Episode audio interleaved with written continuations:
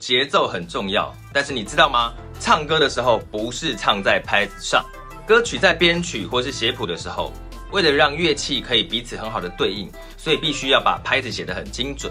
但是实际上，歌手在唱的时候，绝对不会是这么生硬的拍子，还是要跟随着音乐的律动、心情的掌握，去抓到那一个微妙的节奏感。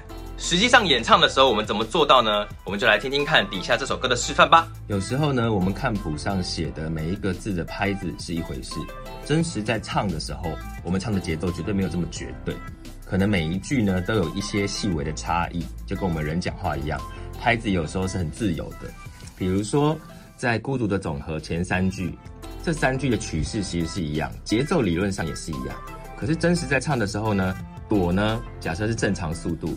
赞可能就会稍微拉长一点点，支呢反而会唱短一点，就会有点类似这样。如果我是一朵花，那又为谁而绽放？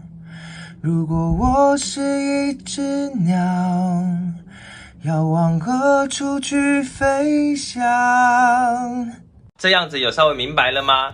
所以呢，节奏感呢，绝对是要用身体去感受的，用你整个人的身体去感受音乐的律动，才能够把它真的跟音乐很贴近，听起来不生硬。希望大家回去都试试看喽。